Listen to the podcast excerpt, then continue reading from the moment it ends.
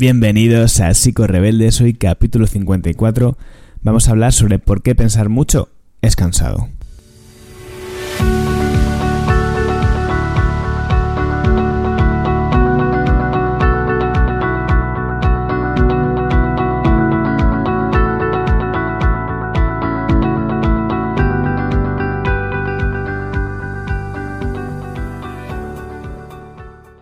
Rebeldes es un espacio para profesionales y no profesionales de la salud mental que tienen algo en común y su pasión por la psicología. Una psicología crítica, una psicología sincera y una psicología a la que le gusta pensar, aunque como veremos hoy no siempre es eh, lo mejor que podemos hacer para nuestra salud mental, incluso física.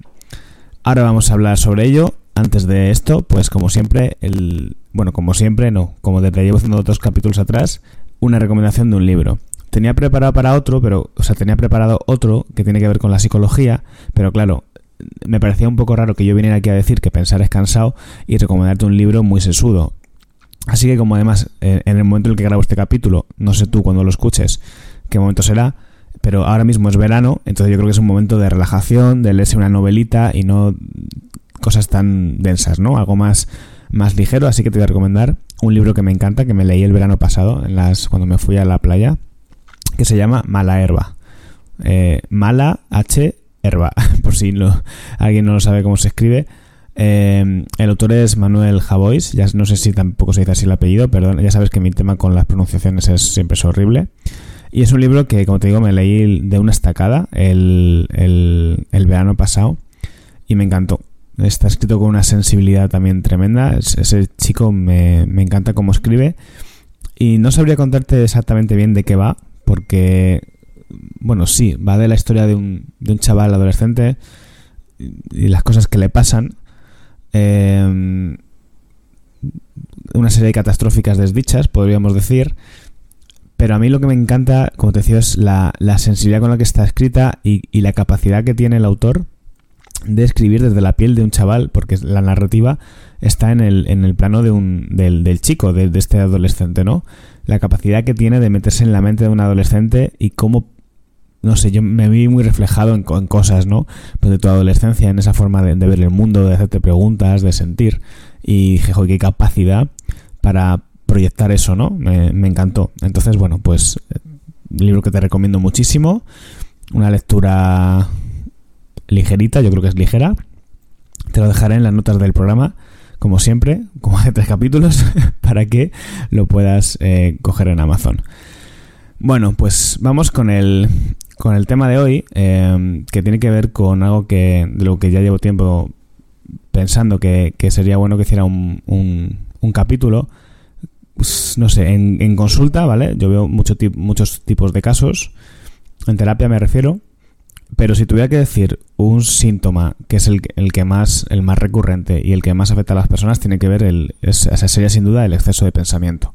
La rumiación, la preocupación, sin duda, yo creo que es el, síntoma que más se repite y que más toca trabajar en, en consulta, ¿no?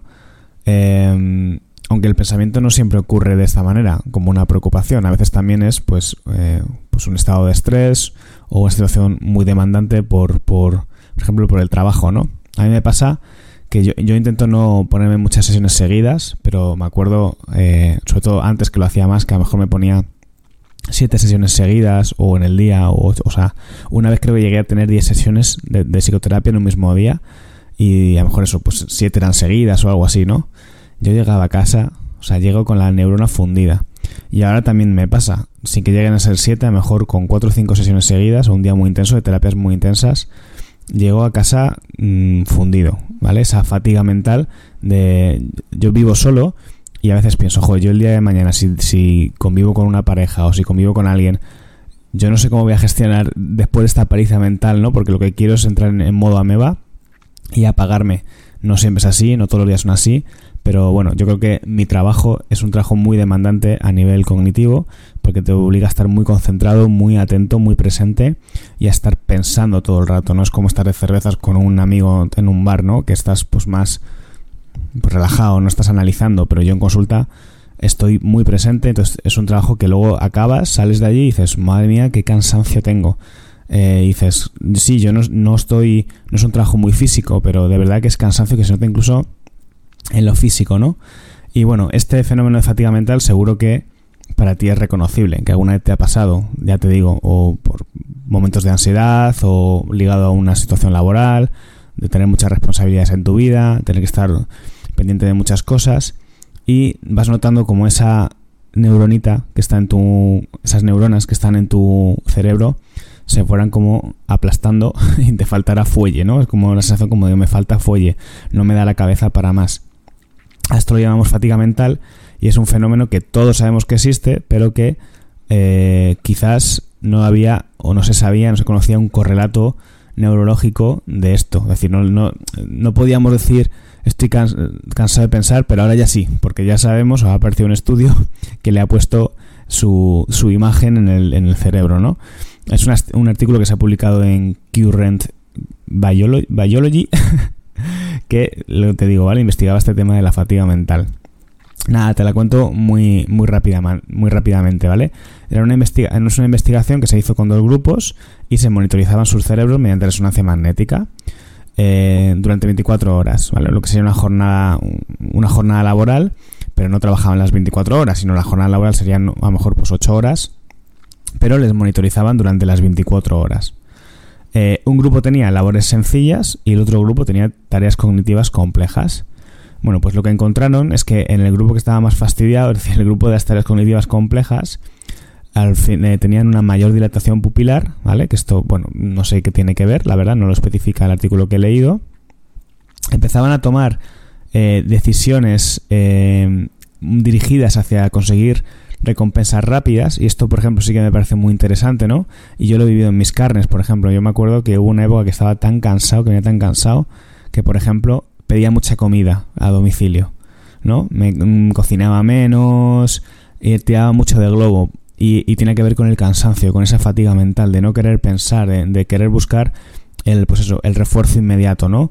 Cosas que no me costasen mucho esfuerzo y me, y me trajesen pues un refuerzo rápido, ¿no? Cosa que, que, a mí me podía mermar un poco porque, bueno, a mí me gusta el tema pues, de cuidar la alimentación, de, no, tampoco sin que sea nada obsesivo, pero me gusta llevar el tema de la alimentación, cocinarme y demás, y durante esa época pues no, no, lo hacía por este cansancio, esta fatiga, ¿no? Y aún así a veces hay días que lo hago y lo hago conscientemente, y hoy estoy muy cansado, hoy me voy a entregar al placer, ¿vale? Pero en ese momento era más una rutina y tenía que ver con esta, con esta fatiga, ¿no? Lo cual, ya te digo, me parece interesante porque también podría ser uno de los factores que a muchas personas les pueden llevar a tener problemas de atracón o similar, ¿no? O descompensarse con la alimentación, ese cansancio, esa fatiga que, se, que puede venir dada por muchas cosas, ¿no? Y bueno, lo, realmente, digamos, interesante o lo, llamativo de la, de la investigación es que encontraron que aquellas personas que venían de ese grupo con tareas cognitivas complejas durante en, su jornada laboral pues acumulaban niveles más altos de glutamato en su corteza prefrontal. La corteza prefrontal es esa parte del cerebro que tiene que ver con la regulación de los impulsos, de la, de, la conducta dirigida, es decir, de la planificación, el razonamiento, ¿vale? Todo lo que tiene que ver es una, es una área cognitiva que tiene que ver con todo esto que te estoy contando. Y el glutamato es el principal neurotransmisor excitatorio, ¿vale? es decir, la activación de la, de sinapsis en el cerebro. Por lo cual tiene sentido que eh, un exceso de, de, demanda cognitiva pues haya más eh, glutamato ¿no? En, esas, en esas áreas del cerebro que tienen que ver con el razonamiento, la planificación, el análisis, etcétera. Pero digamos que este exceso de glutamato se podría llegar a considerar tóxico ¿no? y generar ese ese efecto, esa sensación de fatiga mental y que de alguna manera el cerebro tuviese, o esta, esta es la, teoría, porque esto no se puede, esto no lo puede demostrar, simplemente esta es la, teoría que han puesto encima de la mesa, que han puesto encima de la mesa, y es que el cerebro de alguna forma entra en ese estado de fatiga en el que busca el placer inmediato, o busca el no pensar, o busca el, el, el dejarse llevar, como una forma de volver al estado base excitatorio de glutamato, ¿no? Como que de alguna forma el cerebro se lo entiende como una, situación no adecuada para la supervivencia, ese, exceso de, glutamato en el cerebro y propone un estado mental o guía o motiva la conducta hacia, pues eso, lo que estaba diciendo, ¿vale? Hacia pedirte un globo o, similar. A otro le dará por otra cosa. Eh, también decía el estudio que, bueno, una de las formas de reducir ese glutamato del cerebro es dormir por eso también, pues si hay un exceso de sueño o similar, pues también tiene que ver con ese cansancio o puede venir de ese cansancio mental, ¿no? Entonces, ¿qué pasa? Que yo ahora, pues me imagino, ¿no? Ahí, cuando vez que estoy saturado, eh, cuando vez que estoy a tope de cosas, que tengo que tomar muchas decisiones, que tengo mucho curro, me imagino ahí el glutamato acumulándose en el, en el corte prefrontal de mi cerebro, que estaría en la frente más o menos, y, pienso, joder, esto hay que bajar. Hay, que ir bajando un poco estos niveles de glutamato para, eh, para no entrar en un estado de fatiga. Y además la fatiga no solamente es pues eso, mm, eh, puntual, ¿no? Puede llegar a ser un estado de, estrés crónico, de agotamiento crónico o agotamiento emocional, ¿no? Entonces creo que es muy importante también no promover ese estado de fatiga mental, no hacer de ese estado de fatiga mental un estado eh, habitual, normalizarlo, ¿no? Esa, esa saturación. Mm, yo de hecho este año, eh, poco poco contra estirar piedras contra mi propio tejado, ¿no? Porque yo este año la verdad es que ha sido un año de muchísimo trabajo y entonces eh, creo que, que, no que no es, no, no es bueno ese nivel de saturación, ¿no? Y es una de las cosas que me he planteado para el curso que viene, el bajar un poco y no estar tan a tantas cosas que las hago por placer, pero al final son muchas cosas que te van demandando a nivel cognitivo y te van un poco, pues eso, te van agotando, ¿no? Eh, a mí por ejemplo, una cosa que me sirve es ver la resistencia. Eh, a lo mejor te parece una tontería, ¿no? Pero yo no sé la de veces que habré visto los mismos capítulos de la resistencia. Yo creo que mi, mi forma de bajar los niveles de glutamato en, el cerebro es, es, son esas porque ya te digo, creo que este año he ido de glutamato hasta las orejas. Bueno, en fin, eh, aparte de esto, ¿vale? Del, tema del glutamato y el estudio, te voy a dar una serie de ideas, porque son ideas, no son pautas concretas, para disminuir el nivel de, de, volumen de, de pensamiento o, de, o, de, producción mental, ¿no? Son tres eh, mantras que yo llevo conmigo y los voy a compartir contigo. No son mantras de meditación, son mantras en cuanto a ideas que yo durante, pues como mi formación, en, la, mi formación como psicólogo y en la vida, pues he incorporado como cosas que me intento aplicar para precisamente combatir ese exceso de pensamiento que genera el, genera malestar, ¿no? que puede generar cuadros incluso a, la larga pues somáticos y demás. Uno es el start stop.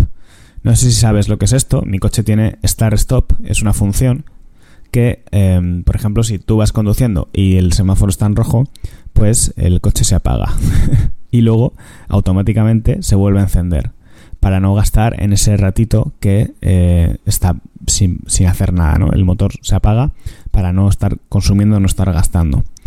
Pues el start-stop aplicado a una persona humana en su vida real, en la vida real, sería algo así como darte cuenta cuando eh, no sirve de nada tener el motor encendido, cuando estás aplicando más energía de la que puedes, por ejemplo, pues ante un problema que no puedes solucionar ahora mismo, eh, ante una situación que es incierta, ante situaciones en las que te ves limitado y, no puedes hacer más, pues aplicar ese start stop. Decir, bueno, pues ahora es el momento de stop, ahora es el momento de estar, ¿no? Cómo acostumbrarte a no ir a tope todo el rato, por así decirlo. Ya te digo, son mantras, son ideas que te voy a dejar caer, que no voy a desarrollar muchísimo. Esto se podría traducir en pautas más concretas como la parada del pensamiento o yo que sé, o ejercicios para practicar la distracción. Hay muchas ideas de estas, ¿vale? Pero mi objetivo no es hacer terapia con este podcast, sino, bueno, lanzar ideas que a la gente le puedan funcionar.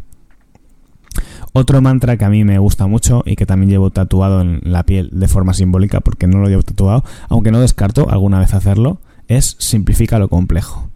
Simplificar es un, es un verbo maravilloso, hacer las cosas sencillas, ¿no? Me acuerdo el otro día que estaba con una amiga eh, planificando un viaje y cada vez, por mi culpa, más que por la suya, cada vez liaba más la madeja. Y, esto y lo otro, y podemos mirar esto, no sé qué. Y llega un momento que algo que era de placer se estaba convirtiendo en, eh, en denso, en demasiado denso, demasiado complicado, se estaba complejizando, ¿no? Tantas opciones sobre la mesa, tantas posibilidades, intentar cuadrarlo todo, que se está convirtiendo en algo, mira, lo dejo, ¿no? Daban ganas de dejarlo y no hacer nada. Entonces, simplificar, pues a mí ahí fue como, mira, corta el rollo ya, vamos a coger una opción y punto y se acabó. Y lo hacemos sencillo, ¿no? Y ya está. Y no dar 80.000 vueltas a las cosas porque, no sé, la, gente que le damos mucho al coco creo que tenemos un poco tendencia a eso, ¿no? A complejizar las cosas y a veces pues simplificar, ir a la línea base es lo mejor que se puede hacer. Y otro que me encanta una, una que también eh, me uso, utilizo mucho y lo uso en, terapia con mis pacientes es el yo del futuro, ¿no? Eh, este problema no es mío, es un problema de mi yo del futuro esas preocupaciones eh, o, cosas que, como te decía también antes, que no podemos solucionar, ¿no? Y tener todo el rato claro, el hacerme la pregunta, ¿esto de quién es un problema? ¿Es mío o de mi yo del futuro? Y si es de mi yo del futuro, se acabó. No lo voy a pensar más, ¿no? Es una forma de... son ideas para defenderse un poco de la sobreexigencia, que muchas veces esa sobreexigencia... Eh, viene dada por el contexto. Pues eso, si estamos en un trabajo muy demandante, si dirigimos una empresa, si tenemos muchas responsabilidades familiares, si tenemos hijos, yo qué sé, millones de cosas, ¿no? Que nos demandan estar muy atentos, muy implicados, muy concentrados, tomar muchas decisiones, pues son pequeñas defensas para poder intentar hacernos la vida un poco más sencilla y no llegar a esa fatiga mental. Que muchas veces lo que hay que cambiar es el contexto o el entorno, ¿vale? Pero a veces no se puede. Bueno, pues cuando no se pueda, desarrollar ciertas habilidades para, a fin de cuentas, regularnos y pues no pasarlo mal, ¿no? Eh, bueno, pues, pues nada, esto es un poco el capítulo de hoy. ya podemos decir oficialmente que pensar es cansado. Hay un estudio científico que así lo certifica. Y cuando te obliguen a pensar, estás totalmente eh, en tu derecho de decir, mira, no, que no me quiero cansar, no quiero acumular glutamato ahí en mi cerebro, que me lo ha dicho un psicólogo en, un podcast que, que escucho me mandas a mí la culpa y que se escuche en el capítulo. Y a mí así también me suben los oyentes. Bueno, venga, em, lo dejo aquí, que, estoy empezando a escuchar a los de la hora y me, y me van a dar por, por ahí. lo dicho, que pensar descansado y que hay que hacerlo cuando toque, pero no todo el rato. Nos vemos en el siguiente capítulo. Adiós.